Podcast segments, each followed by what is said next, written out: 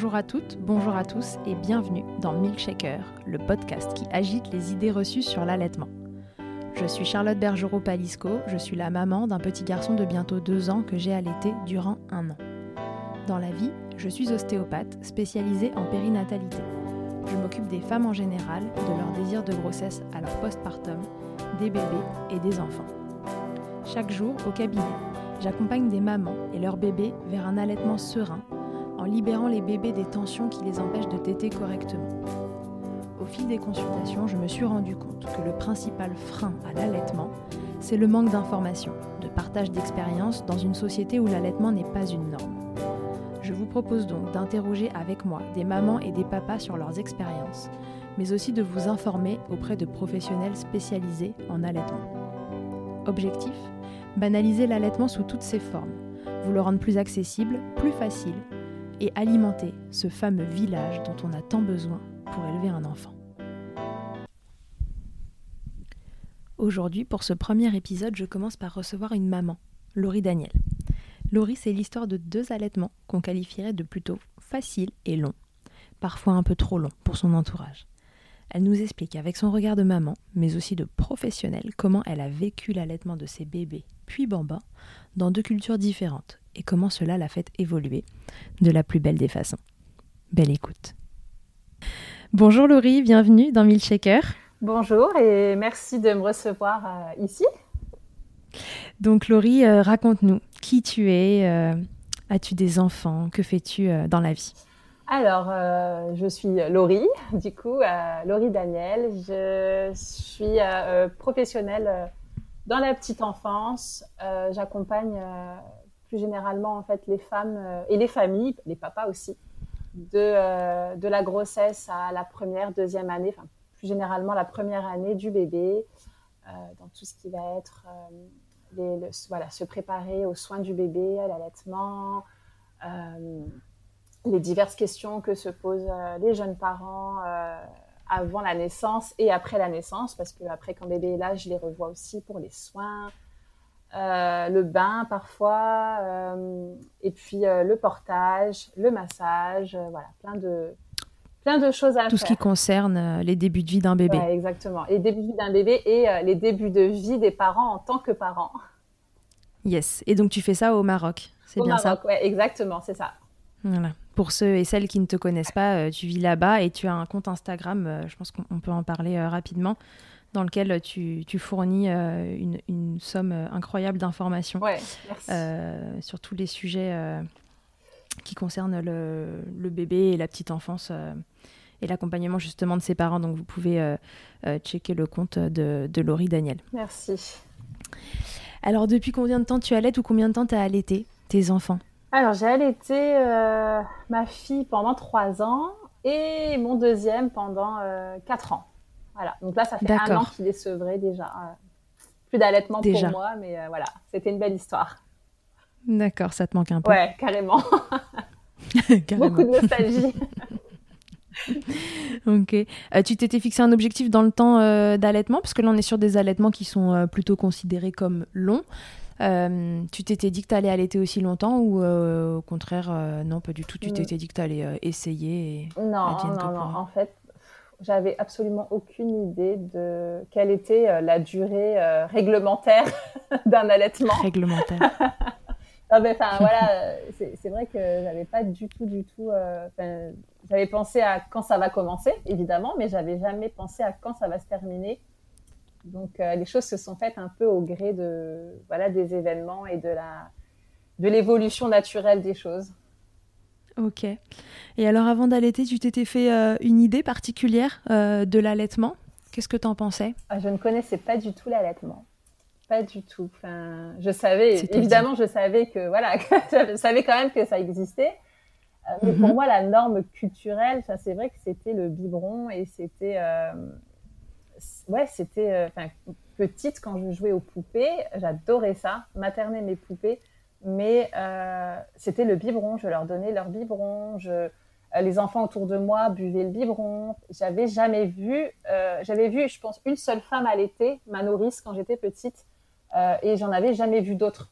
Donc, D'accord, donc tu n'avais pas de modèle d'allaitement Non, non. Et, et puis, tu étais déjà au Maroc à cette époque-là ou tu habitais ailleurs? J'étais en France. Ouais, j'ai grandi en France. D'accord. Voilà, je suis arrivée assez récemment au Maroc il y a 5 ans.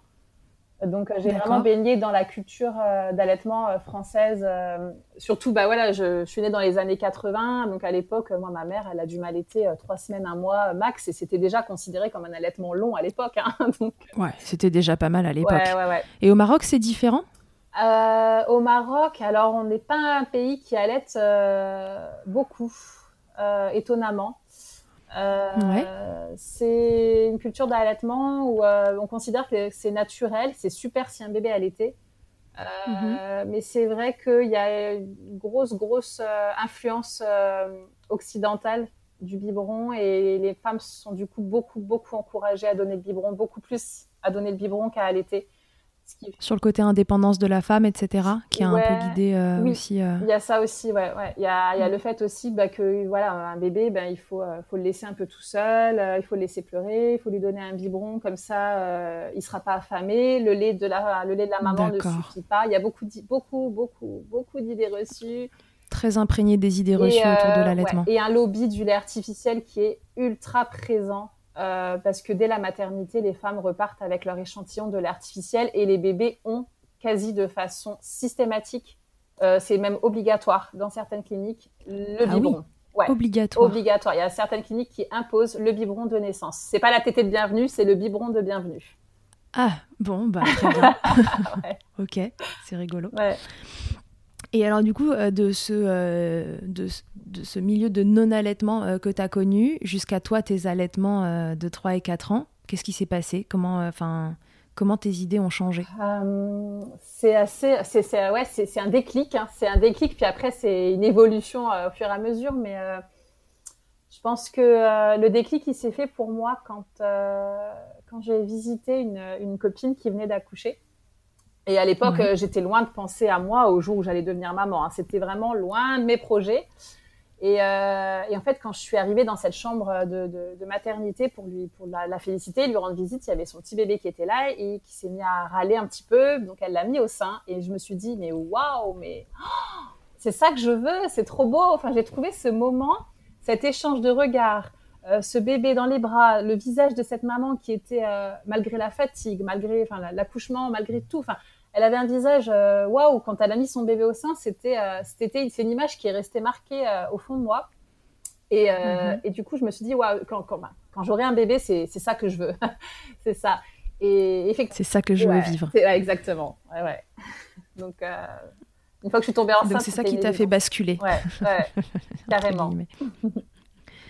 ok, super. Et donc à cette époque-là, tu étais en France. Du coup, ton, ton premier bébé, euh, les démarrages d'allaitement, ça s'est passé comment? T'étais où? Euh, Est-ce que ça a été facile, pas facile? Est-ce que ton environnement avait changé?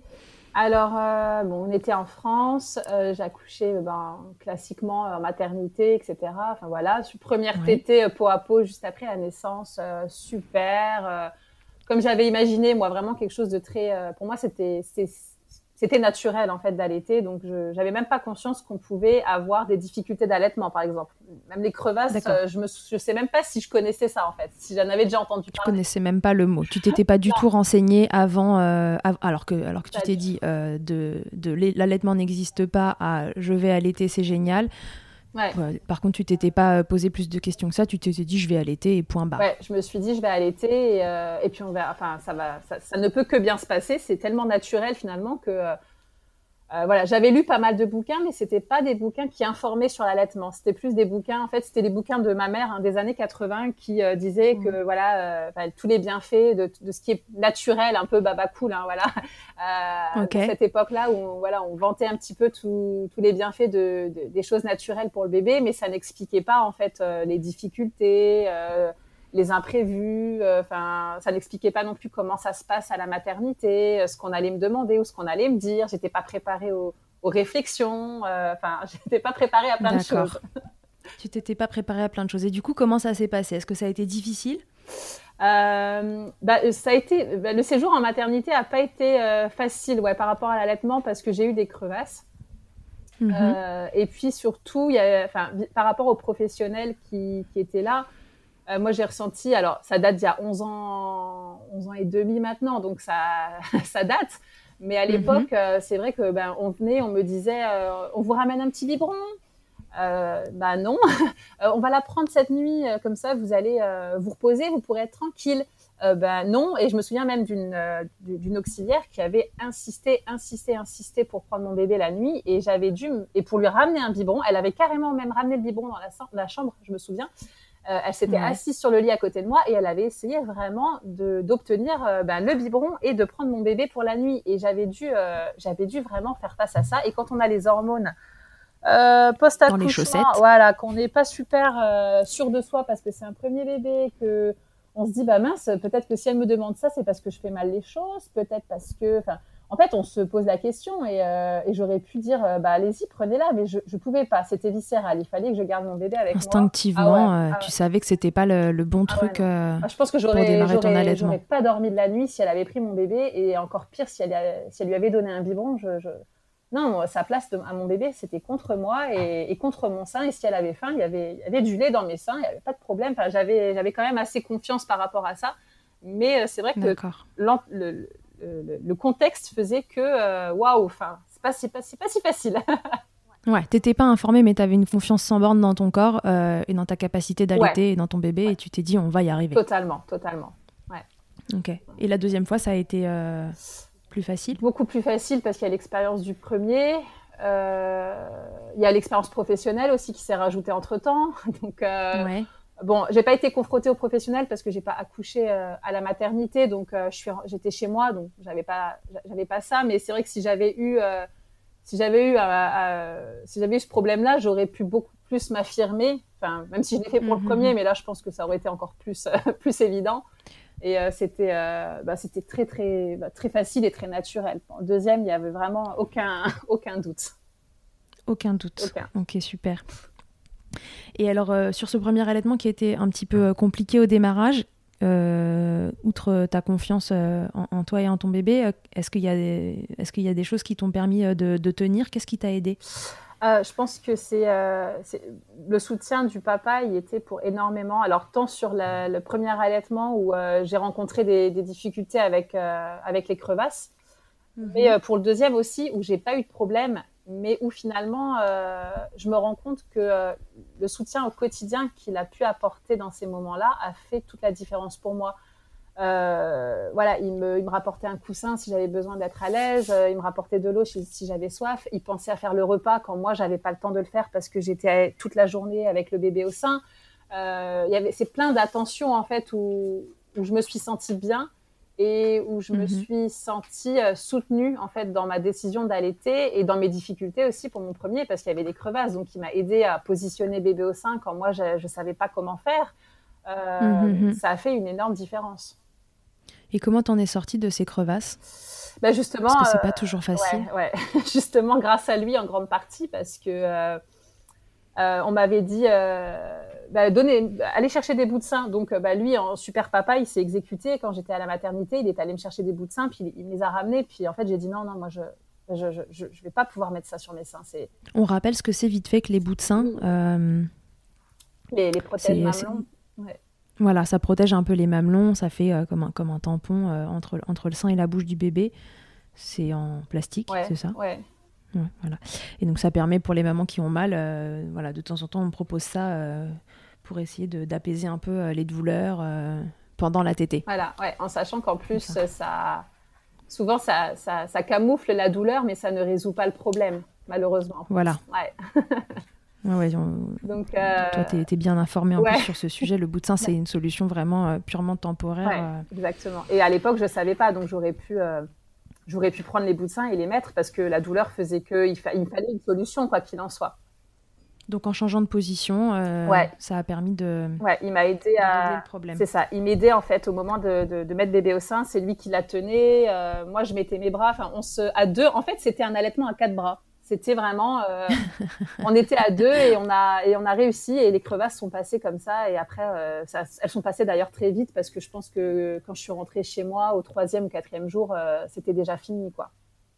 D'accord, ouais, donc c'est quand même passé relativement vite, même si quatre jours, quand on a euh, les seins euh, avec des crevasses, parce que le mot est quand même euh, très significatif de ce qui se passe sur les seins, c'est quatre jours, c'est passé, passé vite quand même. Ça peut paraître une éternité, mais en fait, c'était rien du tout. Enfin, c'était vraiment un J3, fatigué, potentiel baby blues, ça peut paraître une éternité, mais, mais finalement, c'est quand même des crevasses qui sont passées assez vite. Ah ouais, ouais. Ok, ok. Et donc, euh, ce, papa, il est resté euh, soutenant euh, tout, tout, le long de l'allaitement? Ouais, ouais, tout, oui. Vraiment, par rapport à ça, j'ai, enfin, il m'a jamais découragé là-dedans. peu importe, en fait, je pense quelle aurait été ma décision par rapport à l'allaitement, exclusif, mixte ou pas d'allaitement du tout. Je pense que lui, il soutenait mes choix parce qu'il avait confiance en la mère que j'étais. Et à ce moment-là, c'est tout ce qui compte. Du coup, il m'a beaucoup, beaucoup soutenu. Et jusqu'à un moment, quand même, où l'allaitement s'est prolongé au-delà de la normalité entre guillemets.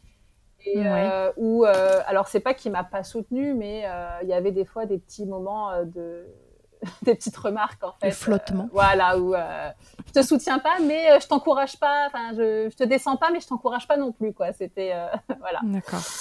Ouais, au moment où on était sur le enfin sur le sevrage, sur l'allaitement du bambin plutôt, et que c'est vraiment à partir de deux ans. Alors, il faut savoir aussi que euh, culturellement, au Maroc, euh, l'allaitement ne doit pas se poursuivre après deux ans. Euh, ah, pourquoi deux ans? C'est très mal perçu. Alors, deux ans, ça correspond en fait à l'âge du sevrage dans, dans, la religion, dans l'islam, en fait. D'accord. Alors, c'est une mauvaise interprétation parce que c'est deux ans, c'est l'âge minimum d'allaitement. C'est-à-dire que la femme, si elle allait deux ans, si elle veut arrêter d'allaiter avant deux ans, elle doit avoir l'accord euh, de, du papa, parce que ça, ça, ça, va engendrer forcément des conséquences sur l'enfant. Il faut pouvoir s'assurer de, de pouvoir nourrir correctement s'il reçoit plus de lait maternel avant cet âge-là. Euh, mais en fait, il y a mhm. écrit nulle part que après deux ans, on peut plus l'allaiter, en fait. Et, et, cette mauvaise interprétation, euh, euh, du coup, fait que, y a, culturellement parlant, euh, en tout cas, c'est très très fort au Maroc. Quand un enfant arrive à ses deux ans, un peu avant ses deux ans, la, maman, elle a une pression de dingue pour arrêter l'allaitement et il faut qu'au jour des deux ans, il n'y ait plus de tétés, quitte à ce que ce soit brutal et du jour au lendemain. D'ailleurs, il y a des, il y a plein de méthodes absolument euh, horribles qui sont utilisées. Euh, mhm. on est, enfin, il y a vraiment toutes sortes de, choses, euh, parfois traumatisantes, et mais il faut plus que le bébé il tète après deux ans. Donc moi, j'étais un petit peu, on va dire la, enfin un extraterrestre de poursuivre mon allaitement au-delà de, de deux ans, c'est pas commun en fait. Parce qu'entre temps, tu étais allée au Maroc. Pour mon deuxième, ouais, ouais. Ah, donc la première, euh, tu étais en France du début à la fin de l'allaitement Ouais, du début à la Et pour le deuxième, tu étais au Maroc Ouais, exactement. Ok, et euh, en France, tu n'as pas subi du tout de pression euh, pendant l'allaitement de, de, ta fille une fois qu'elle était plus âgée? Bah, C'était plus du côté de ma famille, du coup. c'est l'entourage qui. Ouais, ouais. là, j'avais des petites remarques. Bah, quand est-ce que tu vas la arrêter? Il faudrait peut-être penser à la sevrer elle mange autre chose maintenant, il n'y a pas que le sein, euh, tu vas pas l'allaiter jusque 18 ans, t'en fais une enfant gâtée, enfin toutes les remarques classiques qu'on peut entendre où on va associer justement euh, l'allaitement et le maternage un peu trop proximal au fait qu'un enfant soit euh, gâté, capricieux, sauvage, enfin tout ce qu'on peut entendre qui est totalement faux en fait. D'accord.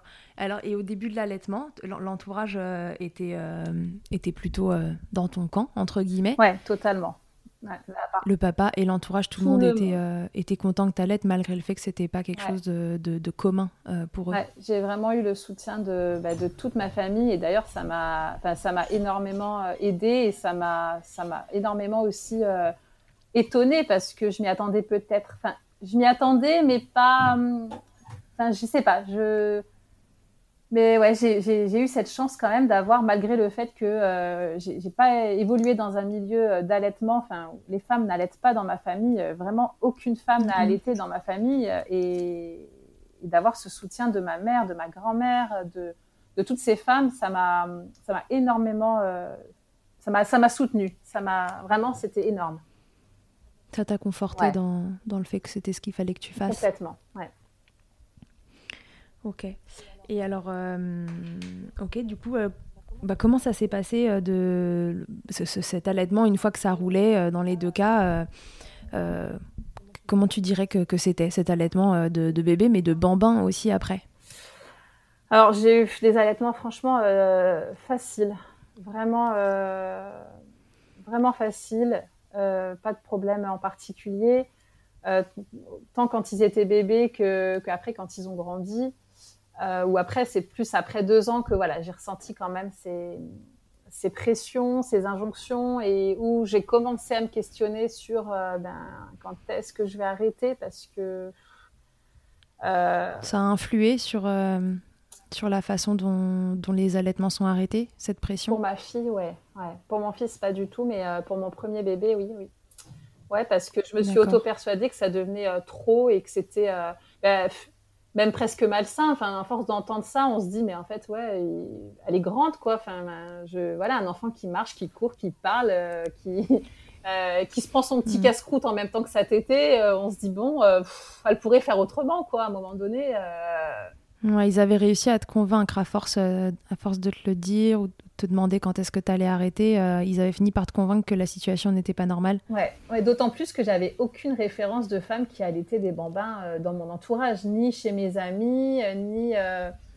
Enfin, je, je, connaissais personne qui allaitait un enfant de plus de deux ans autour de moi voilà, puis à l'époque, il n'y avait pas les réseaux sociaux, il n'y avait pas euh, Facebook, tous les groupes, les trucs, Instagram, enfin, ça n'existait pas du tout il y a 11 ans. C'était difficile de trouver des infos. Ouais, moi, j'étais vraiment toute seule. c'est pour ça que je trouve que c'est top aussi. Enfin, maintenant, les mamans, elles ont accès à, énormément de choses, alors avec du bon et du moins bon, parce que des fois, ça peut être hyper anxiogène, mais de savoir qu'on n'est pas seul et de savoir qu'on peut trouver du soutien aussi euh, euh, sur les réseaux, je trouve que c'est bah, top. J'aurais adoré avoir ça. Ouais. Ouais, t'aurais adoré euh, avoir euh, connaître ton compte. Euh, c'est vrai. Quand t'as allaité. Et alors, donc du coup, comment ça s'est passé le sevrage de ta petite? Enfin, qui est plus si petite, mais. Alors en fait, un jour, je me suis dit c'est bon, j'arrête. C'est bon, j'en ai marre. ah, du jour au lendemain. un matin, je me suis levée, je me suis dit ça peut plus, stop. Donc je, je, lui empêche la première tétée, puis la deuxième, puis bon, bon elle va de toute façon, après, elle passe sa journée à la crèche. Le, soir, je la retrouve. Je lui refuse encore la tétée. Bon, bref, euh, voilà. Elle le vivait comment Ah bah, tété, tété, tété. mmh, le ouais, c'était euh, ouais, tété, tété, avec la main dans le, dans le soutien-gorge de maman. Et moi, non, non, non, non, non, non. Et euh, le lendemain, bam, engorgement. Mais méga, enfin, c'est ah. mastite. Punition. Ah ouais, ouais, le revers de... euh, méga mastite, SOS, bon, la fièvre, tout. J'appelle le médecin, il arrive. Euh, bah, vous avez une mastite, il faut interrompre l'allaitement, c'est plus possible. je vais chercher un tire-lait à la pharmacie, je pompe mon lait. Et ma fille, tété, tété. Et là, j'avais tellement les seins engorgés, mais je lui ai vas-y, tête, tête Vas-y. Mieux qu'un tire-lait, un bah enfant. Ouais, parce qu'il m'avait dit, euh, il était catégorique, euh, vous avez un traitement antibiotique, il faut arrêter l'allaitement, euh, votre lait, votre lait n'est plus bon. Enfin, il m'avait sorti, voilà, les clichés. Ah oui, parce que ça s'était infecté. Voilà, c'était infecté. Alors ça aussi, chose, enfin, c'était infecté. Oui, c'était, bah, c'était plus une mastite inflammatoire. Je pense que j'aurais pu la résoudre sans antibiotiques, mais à ce moment-là, euh, et les antibiotiques, ils t'obligeaient à arrêter l'allaitement à ce ben, moment-là ou c'était un peu une fausse info? Non, je me suis pas renseignée à ce moment-là. Euh, en fait, il m'a dit euh, pas d'allaitement. En fait, on est dans le mal. le lait est mauvais, pas d'allaitement, il faut tirer, jeter. c'est fini. Puis un enfant de deux ans et demi, pour le médecin, il s'est dit bah, c'est bon quoi, faut arrêter. Hein. à un moment donné, il était lui-même étonné. Je crois que ma fille soit encore allaitée. Et, et en fait, elle, elle voulait téter. Seins, ils me disaient mais vas-y, fais la tétée. Hey, it's Danny Pellegrino from Everything Iconic. Ready to upgrade your style game without blowing your budget? Check out Quince. They've got all the good stuff shirts and polos, activewear, and fine leather goods, all at 50 to 80% less than other high end brands. And the best part? They're all about safe, ethical, and responsible manufacturing. Get that luxury vibe without the luxury price tag. Hit up quince.com slash upgrade for free shipping and 365 day returns on your next order. That's quince.com slash upgrade. Hmm. Donc, euh, je l'ai remise au sein.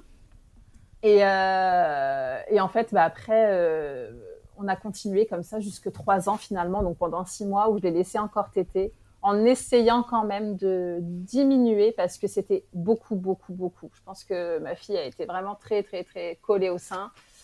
Et parfois, c'était, parfois, c'était un peu étouffant, en fait. Elle s'ennuyait, hop, tété, elle avait faim, hop, tété. Enfin, c'était du matin au soir quand j'étais avec elle. D'accord. À deux ans et demi. Ok, ok. Et donc, j'essayais de. même toi, à un moment, euh, t'en avais un peu ouais, marre. bah oui, à un moment, j'avais envie de récupérer mon corps aussi. Euh, bah, mon corps pour moi et pas que pour son pas que, pas que pour elle en fait. Même si j'avais du plaisir à allaiter, je, je voulais pas que ce soit que ça et que notre relation mère-fille elle soit réduite euh, au tété. J'avais envie de vivre autre chose avec ma fille en fait. Euh, j'avais envie de jouer avec elle, j'avais envie euh, de lui faire des câlins sans qu'il y ait forcément ce tété qui soit là entre elle et moi. ouais ouais, je comprends. Et, et alors comment elle a accepté si on peut utiliser ce mot, euh, d'arrêter de, de téter ah, bon, ça s'est Parce que finalement, ça s'est fait plus naturellement ouais, hyper euh, progressivement. J'ai pas forcé. J'ai compris que forcer, avec l'engorgement que j'avais eu, la mastite que j'avais eu, je me suis dit forcer, c'est pas, c'est pas la solution, ni pour elle, ni pour moi. J'étais finalement moi-même pas très prête à, aller, à arrêter finalement. Et, euh, et ça s'est fait du jour au lendemain, enfin du, progressivement, pas du jour au lendemain. justement, ça s'est fait hyper progressivement. En, en six mois, même un peu plus. Et, euh, alors, je dois avouer, j'ai utilisé euh, la tétine. D'accord. Voilà, j'ai acheté une tétine. Parce qu'elle avait ce besoin de succion euh, quand même à combler. Elle avait trop, trop, trop besoin de tétée. Et moi, je pouvais plus satisfaire. Et, et, en fait, là, je me suis dit, bah, il faut. Alors, ça a choqué tout le monde. Je sais pas si c'est la tétine ou le fait que je continue d'allaiter, mais qui, a qui a choqué le plus. qui a le plus choqué. Et le fait que je, que je commence à donner la tétine à ma fille alors qu'elle avait deux ans et demi, je pense que ça, c'était quelque chose de totalement inconcevable pour beaucoup de gens. Après l'allaitement de deux ans et demi, tu lui as mis une tétine dans voilà. la bouche. Mais ça n'a pas, ça n'a pas duré en fait. La tétine, ça a été vraiment cette transition entre le beaucoup de tété et le plus du tout de tété. Et, et quand elle avait, ça n'a pas duré. Non, mais quand elle avait plus besoin de tété, elle a lâché la tétine d'elle-même. Euh, elle devait avoir euh, à peine trois ans, quoi. Donc en final, elle s'est sevrée et elle a lâché sa tétine en même temps et, et c'était fini. On n'en parlait plus, quoi. C'était vraiment une transition parce que parce que je voulais que ça s'arrête et que, enfin, je voulais, je pensais vouloir que ça s'arrête euh, et j'en avais besoin ah. à ce moment-là. Et puis voilà, on a trouvé cette solution. Parce qu'après, tu l'as regretté que ça s'arrête? Alors quand ça s'est arrêté, j'étais triste forcément parce qu'on se dit ah c'est fini et tout. Enfin, il y a plus de retour, il y a plus de retour en arrière. L'enfant il fait que grandir, il redeviendra jamais un nouveau né. Et mhm. après j'ai pas eu de regret, j'ai pas eu de regret, mais je pense que euh, j'aurais pu faire différemment. Mais euh, mais j'ai pas de regret. Ça s'est passé comme ça s'est passé et je pense qu'on a fait ce qui avait de mieux et pour elle et pour moi. Et... À cet instant-là. Et alors comment tu as géré le le sevrage du, deuxième enfant euh, après euh, cette expérience euh, sur ton premier allaitement? Totalement différent. Qu'est-ce que tu as changé? Ouais. Ben, j'ai laissé faire les choses et je me suis dit, il arrêtera quand, quand lui, il voudra arrêter et pas quand moi, j'aurais envie d'arrêter. D'accord. Après, il y a des. Tu lui as laissé la main. Ouais, c'est ça. Alors après, forcément, c'est quand même une relation à deux et c'est pas lui qui décide de tout. Enfin, je pense que il y a eu aussi cette conscience euh, que j'ai que j'avais avec mon deuxième où je me disais pas euh, je sors le sein dès qu'il en a envie. Il y a eu des moments où quand il avait envie de téter, je lui disais bah écoute là je suis pas dispo euh, parce que bah il y a ta grande sœur parce que j'ai des choses à faire mais attends un petit peu et tu auras le sein après. Enfin c'était un allaitement plus à l'amiable et un peu moins subi que pour le premier où là c'était vraiment j'avais l'impression que j'étais juste son sein géant et, et, elle me voyait que comme un sein limite voilà. Alors que le deuxième, euh, non, il y avait vraiment cette relation maman-bébé en plus de l'allaitement que j'appréciais et, c'était, euh, enfin, là je parle vraiment quand il a grandi, hein, euh, où c'était un allaitement plus à l'amiable, où je me posais moins de questions, j'étais plus relax. Les remarques des autres, alors là, ça me passait. ça n'avait plus aucun impact sur toi ouais, je les entendais même plus. En fait, les gens, ils, me, ils me, disaient des choses, mais c'est comme si je les entendais pas. Je réagissais à peine, à peine. C'était vraiment. Euh, et ça, dès la naissance quasiment. Enfin, c'était vraiment. Euh, voilà. tu leur as pas laissé d'espace euh, pour interférer dans ton allaitement Non, rien du tout. D'accord. Et ils n'ont pas tenté des trucs. Parce que le premier de deux ans et demi, trois ans, ça, les avait déjà un peu choqués, entre guillemets. Est-ce que du coup, ce deuxième allaitement qui a duré encore plus longtemps, euh, ils t'ont juste laissé tranquille ou? J'ai eu des remarques, moins, beaucoup moins que ma première. J'en ai eu quand même. Ou alors, peut-être que c'est un ressenti. Peut-être que j'ai l'impression qu'on m'en a moins dit parce que peut-être que je les recevais moins moins violemment que pour ma première. Peut-être que du coup, tellement ça me passait par-dessus la tête que je les, je les entendais pas. Je, je sais pas, mais en tout cas, oui, il y a eu des remarques. Il y a eu des remarques, il y a eu, voilà, des, où on m'a dit faut faut arrêter euh, maintenant c'est enfin, ça peut plus continuer il est grand euh, c'est malsain ça me dérange mais en fait euh, j'avais beaucoup plus d'assurance beaucoup plus de répondants aussi et, puis surtout je, je, m'en fichais mais après c'est ma relation avec mon fils donc ça regarde personne d'autre que lui et moi parce que je, je demande à personne d'autre de l'allaiter finalement hein. donc c'est entre mmh. lui et moi et c'est tout quoi et le papa, pareil, du premier au deuxième allaitement, il a, il a gardé le, même comportement, même si ça a duré plus longtemps, il, a continué de. Ouais, ouais c'était pareil. C'est au début euh, hyper soutenant et présent, et plus l'allaitement avance, et plus on. Plus. Hmm, ah mince, va peut-être falloir que ça s'arrête, c'est un peu trop. Tu l'empêches, tu l'empêches d'évoluer, tu l'empêches d'être autonome, tu l'étouffes, euh, tu, enfin voilà, toutes ces idées. Euh, lui, il comparait ça très souvent avec les animaux euh, pour essayer de me convaincre. Il me disait, mais regarde, euh, les chats, les chiens, ils repoussent leur bébé à un moment donné. Euh, euh hmm. C'est pas l'enfant qui choisit. Il me disait, regarde, chez les animaux, c'est pas le bébé qui choisit. Quand il arrête, c'est la maman qui met fin. Il me dit, si toi tu mets pas fin, ça va jamais ah. s'arrêter. et, moi, je était un peu inquiet quand même. Ouais, voilà, c'est ça. Il pensait que, il s'imaginait peut-être qu'à 12 ans ou 18 ans, il allait encore téter mon sein, quoi. Enfin, et, moi, je le voyais pas du tout comme ça parce que je, je savais très bien que qu'un jour ça allait s'arrêter et, et, que bah, ça s'arrêtera quand ça s'arrêtera. Et, et, ça me faisait pas peur que mon fils il ait 2, 3 ans, 4 ans. Euh, ben, voire plus. Voire même plus. Ça me, voilà. Après, je savais qu'à un moment donné, j'ai senti la fin arriver. Je, on voit les tétés qui s'espacent de plus en plus. Et puis même, il y a des jours où il n'y a plus de tétés du tout. Puis après, voilà, une tétée de temps en temps, de façon occasionnelle. Et puis un jour, on se rend compte, enfin moi un jour je me suis dit purée, ça fait une semaine qu'il a pas tété, mince. Ah, ben, Est-ce le sevrage ben voilà, puis il n'y en a plus jamais eu en fait. Donc, euh... Donc tu te souviens pas de la dernière fois que ton fils a tété Non, j'ai aucun, ouais, aucun, aucun souvenir parce qu'en fait c'était comme c'était devenu vraiment des tétés comme ça occasionnels, euh, selon ses besoins, selon s'il avait un petit coup de mou. Euh, une petite inquiétude, une petite angoisse, une petite douleur, euh, il venait, il venait demander le sein ou même un coup de fatigue. Enfin, et il y en avait de moins en moins. Et jusqu'à un jour, on se dit, bah, ça fait mince, mais ça fait un moment qu'il n'y en a pas eu. Quoi. Et je serais incapable de mettre une date exacte sur le, sur le, jour, sur le jour du sevrage. Enfin, c'est, c'est vraiment flou. Oui, ça s'est fait très naturellement. Vraiment très, très progressivement et naturellement euh, quand lui, il a été euh, près de lui-même, en fait. Et alors, comment tu as géré, euh, tu, travaillais à cette époque-là, comment tu as géré euh, la, reprise du travail euh, dans ces allaitements Parce que du coup, c'était de l'allaitement exclusif sur le long cours. Est-ce que tu travaillais déjà à cette époque-là? Comment, Et comment tu gérais? Alors, pour ma fille, j'ai eu la chance de travailler à la maison. Donc euh, j'ai repris le travail, elle avait deux ans, donc déjà allaitement bien, bien, bien. Euh, oui, on n'est plus sur des tétés toute la journée. Euh, donc pas... t'as pas eu d'organisation particulière à mettre en place?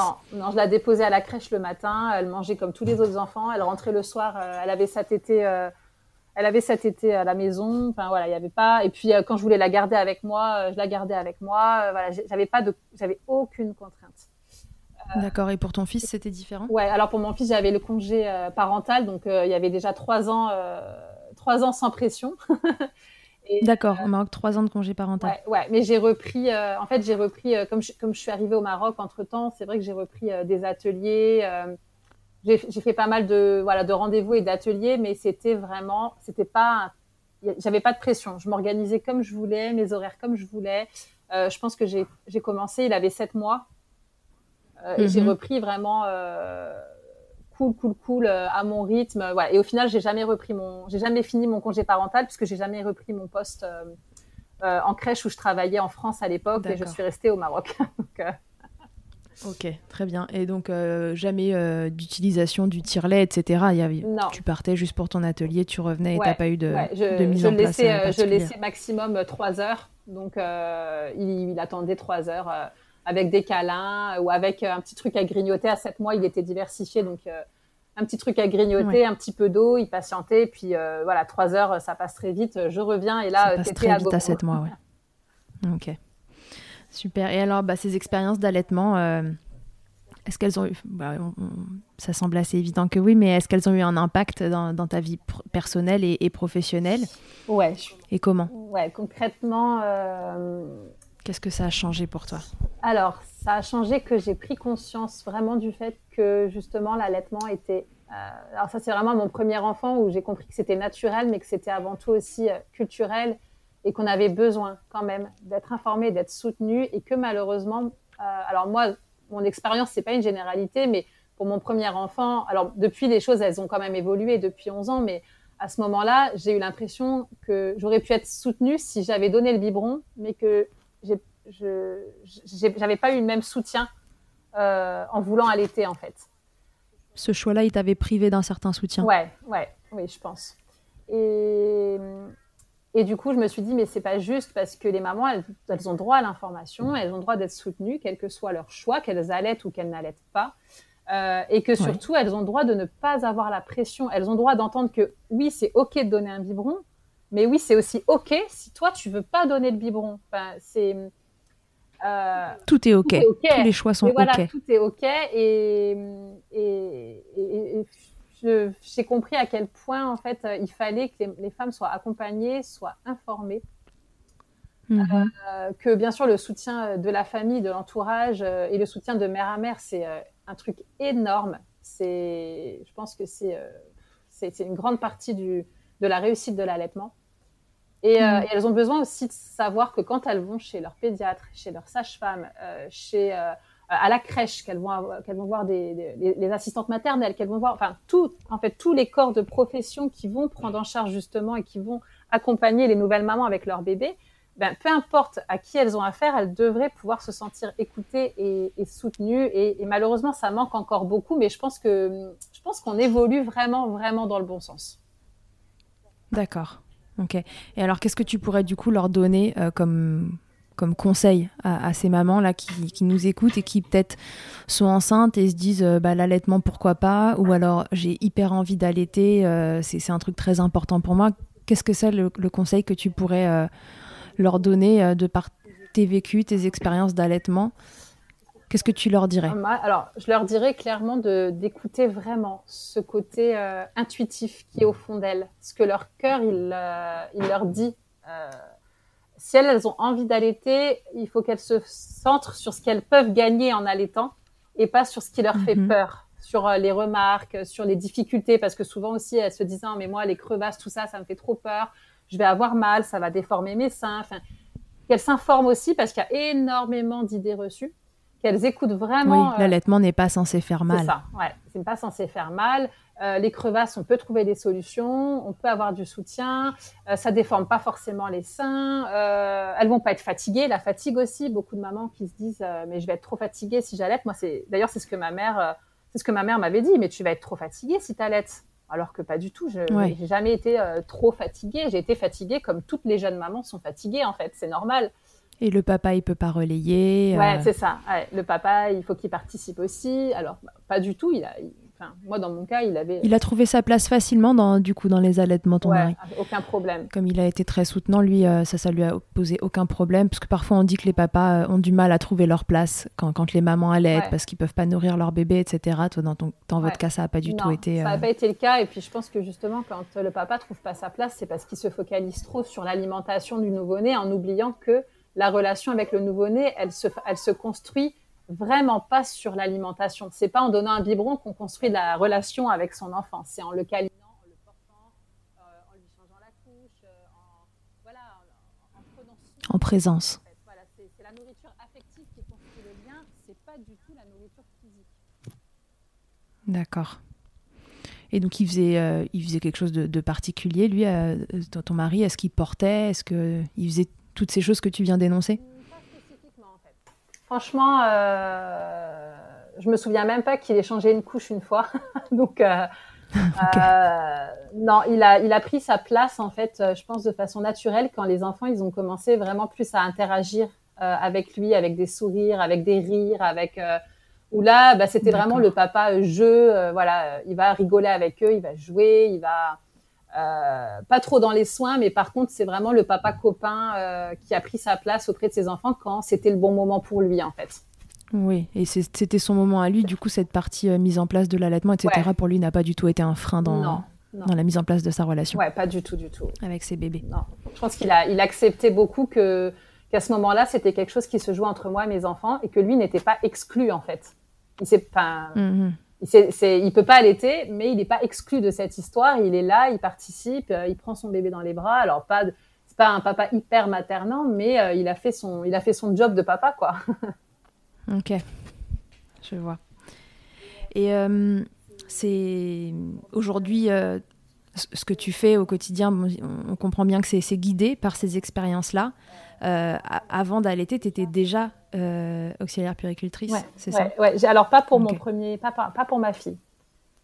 D'accord, c'est après que, que tu as pris cette voie-là et ça t'a semblé une évidence d'accompagner les parents euh, un peu plus spécifiquement. Euh, c'est vraiment après la naissance de ma fille que j'ai eu que j'ai commencé vraiment à m'intéresser à ce sujet-là et à m'y intéresser de plus en plus malgré moi. En fait, ça devenait, j'avais besoin, j'avais besoin de me nourrir de ça et et je ne savais pas trop où j'allais. Et en fait, bon, bah, j'ai suivi mon chemin et, euh, et j'ai été super étonnée. Enfin, j'ai, voilà, j'ai été. C'est à ce moment-là que tu as créé ton compte? Euh, Pour informer? Non, non. En fait, c'est mon compte, il est assez récent. Ça date de il y a, il y a trois ans. Donc, euh, j'avais déjà parcouru mon petit chemin professionnel. D'accord. Donc, euh, tu as voulu redonner à un endroit euh, toute ton expérience euh, ouais, accumulée. C'était ouais, c'était l'envie de partager. Et au départ, en fait, sur Instagram, c'était juste c'était juste pour annoncer en fait les ateliers du cabinet pour pour les parents que que je vois au cabinet. Donc au début, c'était vraiment il y avait une petite centaine ou peut-être 200 personnes qui me suivaient, mais c'était vraiment les parents que je voyais en rendez-vous. Enfin, c'était vraiment une petite communauté. Et puis en fait, bah, malgré moi, euh, ça a pris une ampleur de dingue. Ça a pris une ampleur de dingue, d'abord au Maroc, et puis en fait, ça s'est étendu à la France, beaucoup plus qu'au Maroc. Et, voilà, on en est là. Super. Bon, bah génial. Bah écoute, je pense qu'on on a fait le tour euh, de, de tes histoires euh, d'allaitement. Mmh. On va pas tarder à se quitter. Ce que je te propose, c'est de faire une petite interview fast milk avant de partir. Ça marche. Alors Laurie, dis-nous, quelle est ta tétée la plus insolite? Alors, euh, moi, c'était les tétés euh, en voiture, je pense, euh, où mon fils hurlait énormément et je devais me, me contorsionner sans le détacher. Au-dessus du siège auto. C'est ça, voilà. Pour ceux qui veulent avoir l'image, là, je pense qu'on ne peut pas faire plus précis. C'est ça, voilà. Donc, mon dos ne me remercie pas, mais je pense que mon fils, lui, est, en est très content. c'est ce qui te sauve un trajet en voiture avec un bébé qui a décidé qu'il ne voulait pas être dans son siège. C'est ça, exactement. le truc le plus glamour qu'il t'ait été donné de vivre durant ton allaitement ou tes allaitements. Je pense que c'est les, fuites, euh, les fuites de lait. Euh, la nuit, se réveiller trempé de lait et se réveiller le matin sans comprendre pourquoi nos seins devaient être normalement dans le pyjama et là ils sont à l'extérieur, on sait même pas, on, sait pas pourquoi. Ils sont sortis. Ah ouais, voilà, on, on, est là, on se réveille les seins à l'air, on est trempé de lait, on est, euh, enfin, cool quoi. Trop glamour. Ouais, c'est ça. Ouais, c'est très glamour en effet. On apprécie ces moments d'allaitement. Ta position préférée dans le Kama Sutra de l'allaitement, c'est quoi? Chaise longue, semi allongée, euh, voilà, tranquille ou, euh, ou allongée sur le côté. Ok, super. Et si en un mot, tu pouvais me, résumer ton allaitement, alors du coup, comme il y a deux allaitements, je te propose de me donner deux mots. Euh, fusionnel pour ma fille et euh, instinctif pour mon fils. Ok. Ouais. Super. Merci beaucoup Laurie bah, d'avoir euh, répondu à toutes mes questions euh, plus ou moins indiscrètes euh, autour de ton allaitement. Avec grand plaisir. Merci de partager ton expérience, merci de la partager aussi avec toutes ces mamans comme tu le fais sur Instagram. Donc je rappelle à tous les gens qui nous écoutent que vous pouvez suivre le compte, le compte de Laurie Daniel. C'est une mine d'informations, euh, de, soutien euh, pour vous qui souhaitez allaiter ou pas d'ailleurs, parce que comme elle vous l'explique très bien, euh, tous les choix sont OK et c'est OK aussi de ne pas y arriver si, on n'a pas les bonnes infos. Tout est OK avec Laurie, donc je vous invite à la suivre. C'est une mine d'infos et de bienveillance à l'état pur. Merci, merci, merci beaucoup euh, bah, de m'avoir fait confiance, d'avoir recueilli euh, mon histoire, euh, dont je ne parle pas souvent d'ailleurs, et, merci pour ce super moment agréable passé avec toi.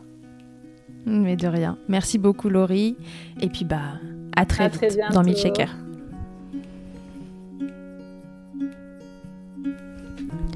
Merci d'avoir écouté cet épisode de Milkshaker.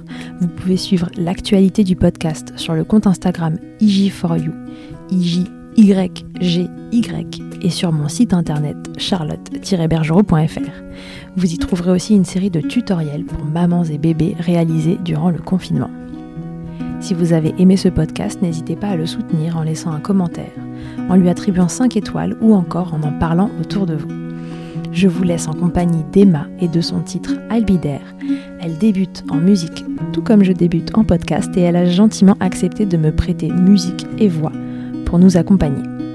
Je vous dis à la semaine prochaine pour un nouvel épisode. D'ici là, prenez soin de vous, milkshakez autant que vous le voudrez et bousculons ensemble les idées reçues sur l'allaitement maternel.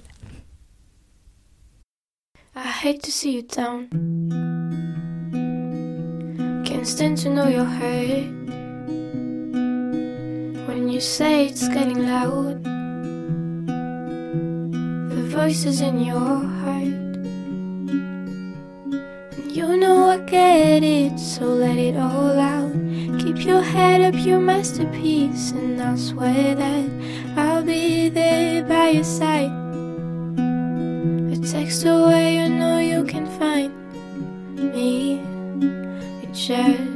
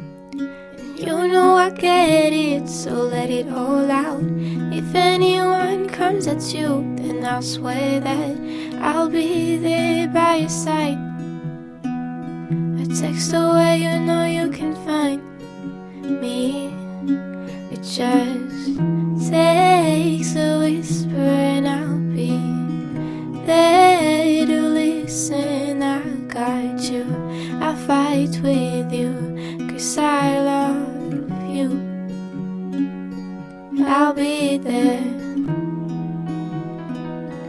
I'll be there.